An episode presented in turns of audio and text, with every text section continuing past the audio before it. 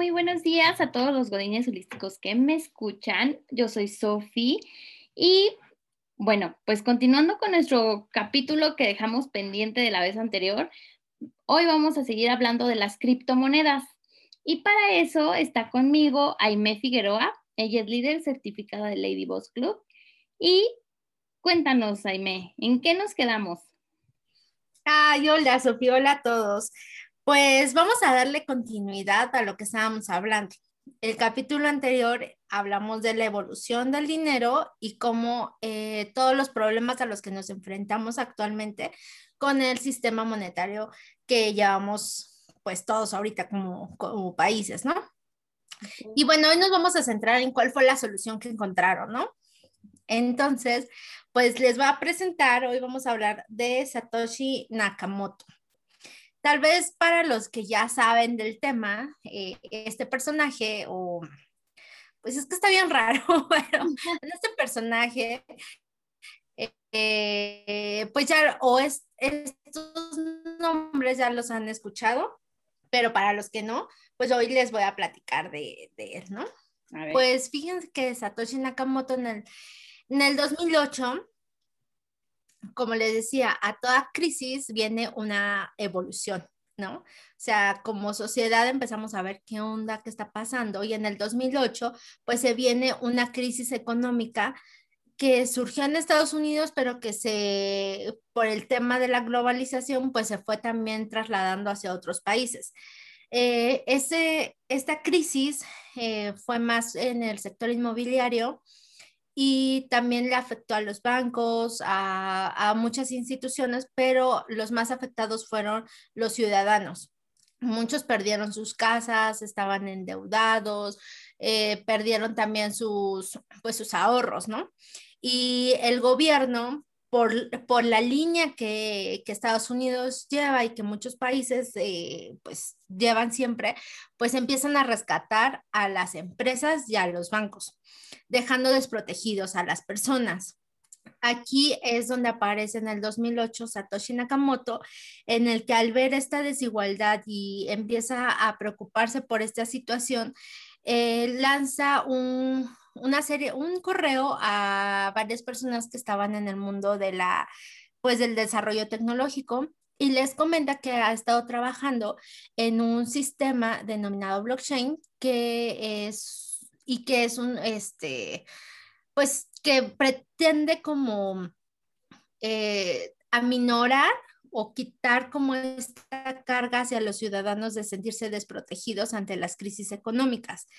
Hay una buena aceptación, y empiezan como a, a, investigar que dentro de la comunidad empiezan a investigar qué, qué, era esto de la blockchain. El 3 de enero del 2009 se lanza el Bitcoin. El Bitcoin es una criptomoneda que corre sobre un sistema denominado blockchain. Cuando te hablen de blockchain y criptomonedas, y Bitcoin son cosas diferentes. Eh, se puede decir que es el, blockchain es la red donde corre, eh, corren las criptomonedas y cada criptomoneda puede tener una blockchain diferente. Eh, el Bitcoin no es la única criptomoneda. Hay muchas, ahorita hay más de 10 mil y, van creciendo a muy, muy, muy rápido. Pero bueno, decir que es un sistema de pagos es un sistema descentralizado, es decir, que no estaba, eh, pues que no estaba respaldado o no estaba, no, no, no estaba intervenido por parte del gobierno libre. Es decir, todos como sociedad nos unimos para que este sistema eh, se desarrolle en total colaboración. La blockchain eh, es, un, es, es, una red. Cada persona, no importando el lugar en el que esté, pone a disposición su equipo tecnológico para resolver algoritmos matemáticos y validar transacciones y eh, las transacciones que se generen en el envío de pagos y también para la, la creación de nuevas monedas eh, eh, basadas en la criptografía, que en este caso sería el Bitcoin. Esta red es, se puede decir que es totalmente segura hasta el día de hoy. No ha habido ningún hackeo porque la blockchain en español es un, eh, un como cadenas, bloque de cadenas, ¿no? Entonces, para validar una transacción se ponen como a resolver estos algoritmos matemáticos que cada vez aumenta la dificultad y por resolverlos les dan una recompensa que sería un bitcoins, ¿no? Entonces, pues hay un estímulo para el trabajo. Eh, al resolverlo, se bloquea o se forma el bloque y eh, lo se va validando bloque por bloque.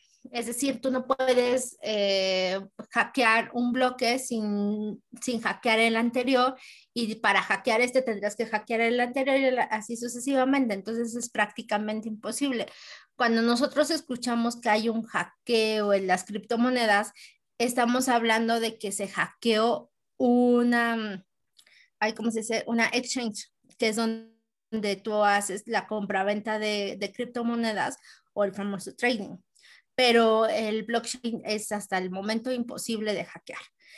Eh, Satoshi Nakamoto lo pensó demasiado bien, o sea, él decía, vamos a crear un sistema porque como seres humanos a veces estamos muy dados o, tendemos hacia la avaricia, hacia muchas otras cosas que, que, a veces nos ponemos el pie, ¿no? Entonces, esta red eh, esta red es también anti, pues es lo más ético posible porque también, o sea, al darle recompensas a las personas por hacer estas eh, validaciones, estas transacciones y también la minería, pues ellos obtienen una recompensa. Entonces, no es necesario y es más fácil hacer bien tu trabajo que estar pensando en hackear el sistema para darle bitcoins a otras personas o hacer otras transacciones que pues te vas a tardar un chorro de tiempo. Es muy difícil porque conforme va avanzando el tiempo, pues más transacciones se van dando y pues no vale la pena porque aparte uno de, los temas que actualmente se están poniendo sobre la mesa es que el Bitcoin es una tecnología que contamina demasiado. Necesitas muchos recursos eh, pues de luz para poder hacer este tipo de trabajo. Entonces, pues ni lo que te cuesta la luz, ni lo que te cuesta el equipo, ni lo que te cuesta el tiempo para poder hackear. Mejoras bien tu trabajo, pon a disposición esos recursos y obtén una recompensa que a ti te, pues, te sea más favorable, ¿no? Entonces también en eso pensó. Eh, en la actualidad hay pues como te lo dije, hay más de 10 mil monedas que están a disposición de, pues, de las personas que para que tú las puedas comprar. Sin embargo, hay que tener como, pues hay que hacer análisis para ver en qué quieres invertir. Así como tú te vas y quieres invertir en la bolsa, pues haces un análisis para ver en qué empresa quieres invertir. Así tú también deberías de hacerlo con las criptomonedas. Y bueno, antes de pasar a eso, vamos a ver cuál es la ventaja que tiene el Bitcoin sobre el oro como una reserva de valor. actualmente se, le, se dice que el Bitcoin es el oro, el oro digital. ¿Por qué? Así como te suena como la minería, ¿no? Que ahorita que te estaba comentando la minería, si tú lo trasladas a lo que es la minería normal en la que están sacando oro, plata, pues requiere un esfuerzo. Hay personas que están eh, excavando, que están metiéndose a las minas, hay empresas que están poniendo a disposición tecnología, herramientas, eh, dinero para poder sacar ese bien. Entonces, en, en esta nueva forma de ver las cosas y en este mundo digital, pues es lo mismo hay personas que están poniendo a disposición su tiempo, su trabajo, sus recursos para obtener este tipo de, pues de, bienes de estas monedas, ¿no? Y bueno, el, oro, vamos a, ver esta comparación entre el oro y el Bitcoin. El, el oro, la oferta crece poco, pero sigue creciendo. Cada año se estima que crece el 2%. El, el Bitcoin, sabemos que, que siempre el top, el límite va a ser 21 millones de Bitcoin, no va a haber un Bitcoin más. Entonces, como la demanda es estática, o sea, vamos a tener siempre la misma cantidad de Bitcoin que hasta ahorita vamos en eh, aproximadamente en 18.5 millones de Bitcoins minados, pues se va haciendo escaso. Se va haciendo escaso y su valor va aumentando. Contrario a lo que es el oro. El oro sí es escaso, pero no es, eh, sigue siendo infinito. O sea, seguimos sacando oro, pues, ¿no? Todavía puede haber. Ajá, ¿no? Entonces, en el Bitcoin, pues conforme va pasando el tiempo, se va haciendo más escaso y va a haber un momento, eh, hasta el 2140 que se mine el último Bitcoin. Y hasta ahí llegamos. No va a haber más. Es decir, no hay Bitcoin para todos. Y las, los grandes empresarios, las, em, eh, pues las empresas, los gobiernos, los millonarios,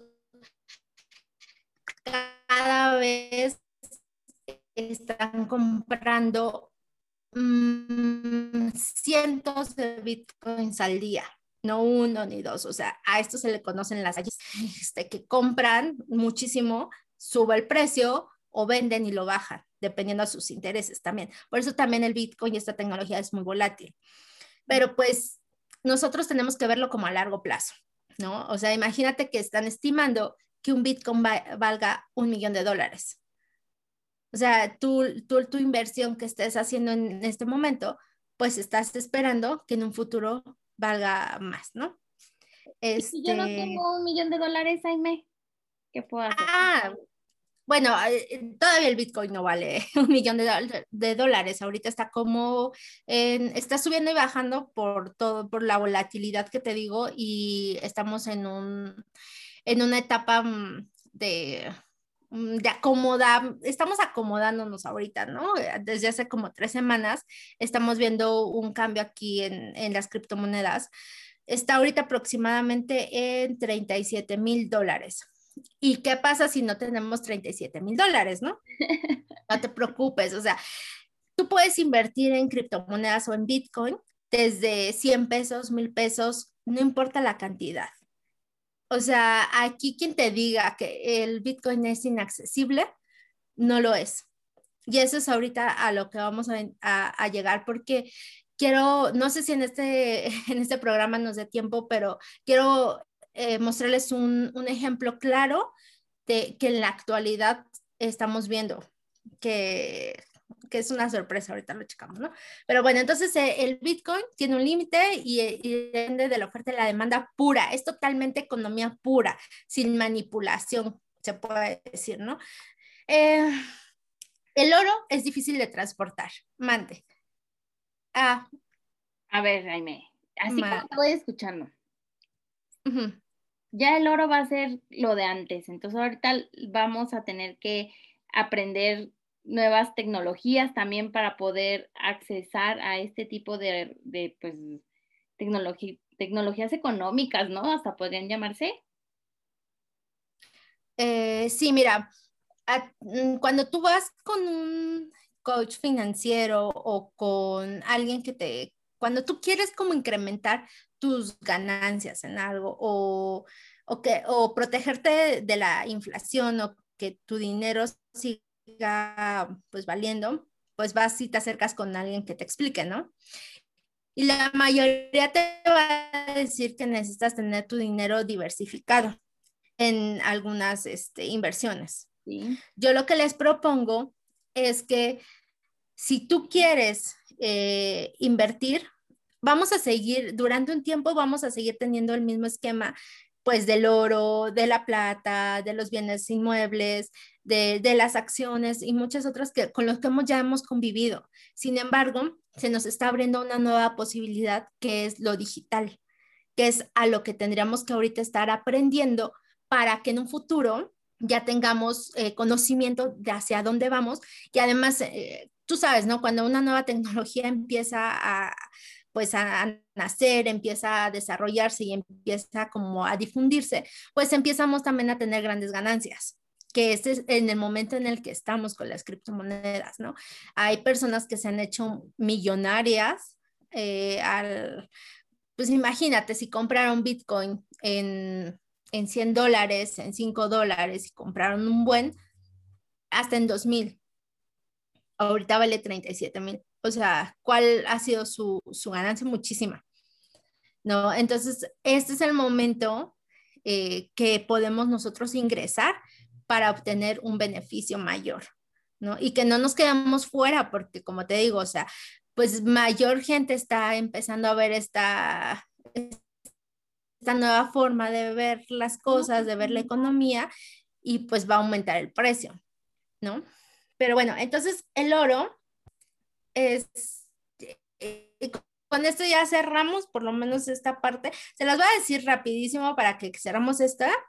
Y ya, va.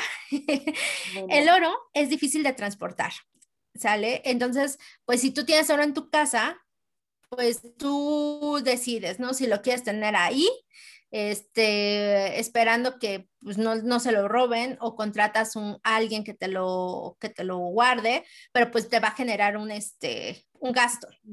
O si tú lo tienes en otra bodega, en, otro país y una guerra, pues sácalo de allá en Europa, cuando es una guerra, pues está complicado, ¿no? Un Bitcoin tú lo puedes guardar o tus criptomonedas las puedes guardar en una wallet y es muy fácil de transportar en el aeropuerto. Pasa simplemente con tu wallet y no hay ningún problema. Es inconfiscable también, o sea, nadie te puede robar tus monedas.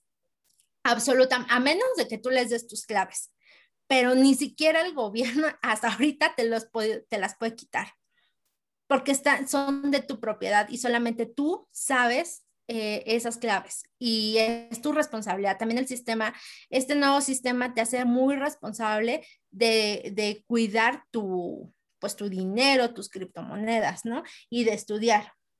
Eh, ¿Qué más? Pues nadie te las puede robar. Y pues hasta ahorita creo que vamos a cerrar esta parte para espero exista otra, otro capítulo en el que podamos hablar de este tema que como puedes ver tiene muchísimas variantes, es un tema fascinante y podemos también empezarlo a entender como desde una nueva reconfiguración también política, social, geopolítica, porque esto va más allá, no nada más es como te digo que la gente cree que, eh, que no vale, que es este, complicado, que es de lavado de dinero, que solamente pagas con, este, drogas con Bitcoin, o sea, eso no, o sea, no te voy a decir que no se haya hecho en, en un pasado, pero cada vez es más la gente común que lo está utilizando y que no se dedica a algo ilícito. Ay, muchas gracias, Jaime. Fíjate que este tema da para más, entonces quiero invitarte a ver si te gustaría acompañarnos en otro capítulo donde nos des más detalles, porque siento que sí dan para más, ¿no? Está muy interesante. Pero a ver, si nosotros tenemos dudas, ¿dónde podemos encontrarte? Pues mira, en mi fanpage de Facebook estoy como Aime Figueroa o en Instagram estoy como aime-figueroa-bajo, ahí mándenme un mensajito y con gusto la, podemos atenderlo, porque aparte, o sea, como tú dijiste, ¿no? Estoy, soy líder certificada en Lady Boss y tenemos un ciclo que se llama eh, Finanzas para Mujeres eh, Poderosas o principios básicos para mujeres poderosas. Y creo que esto de las emociones y conocer esto del dinero va muy de la mano si tú quieres invertir en este tipo de tecnologías, porque tienes que ser, ser de mente abierta, tus emociones no te pueden ganar y como mujeres, de verdad, o sea, no nos podemos hacer a un lado, definitivamente.